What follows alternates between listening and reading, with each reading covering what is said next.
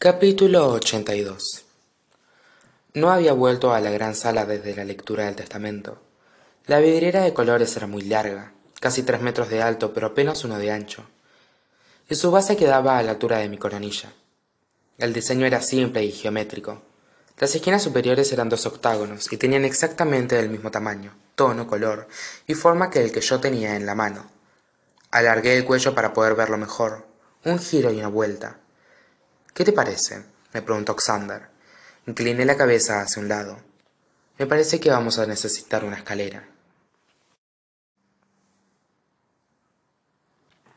Encaramada en lo alto de la escalera mientras xander la sujetaba desde abajo presioné con la mano uno de los octágonos de la vidriera. Al principio no pasó nada pero luego empecé el lado izquierdo y el octágono rotó setenta grados y luego algo lo frenó. Eso puede considerarse un giro me pregunté. Giré el segundo octágono. Al presionar los lados izquierdo y derecho no pasó nada. Pero al empujar la parte inferior sí.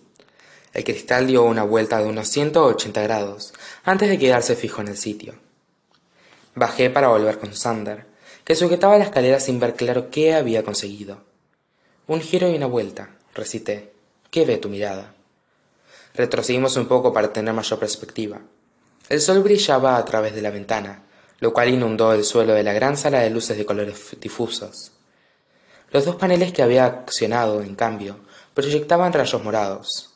Al final ambos rayos se cruzaban. Qué ve tu mirada repetí para mis adentros. Xander se agachó junto al punto de unión de los dos rayos. Nada dijo tras examinar la plancha de madera. Esperaba que se abriera o que cediera volví al acertijo.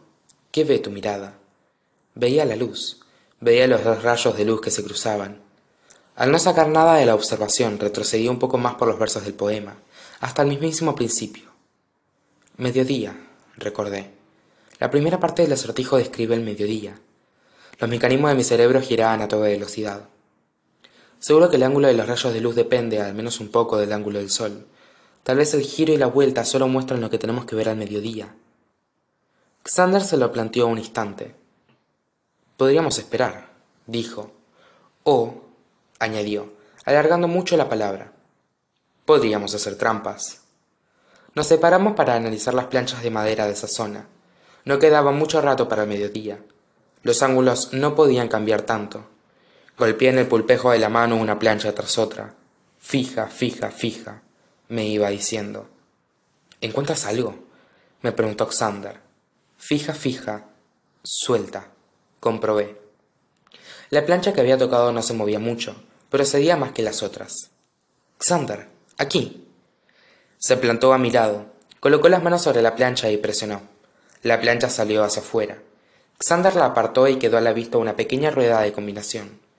La giré sin saber mucho qué hacer qué esperar. Pero cuando me quise dar cuenta xander y yo no estábamos hundiendo. El suelo que nos rodeaba se estaba hundiendo cuando se quedó quieto xander y yo ya no estábamos en la gran sala. Estábamos debajo de ella y justo delante de nosotros había una escalera. Corría el riesgo de suponer que esa era una de las entradas a los túneles que oren no conocía. Baja los escalones de dos en dos le dije a xander. Eso es el verso siguiente. Tómalos de dos en dos te espero en mi morada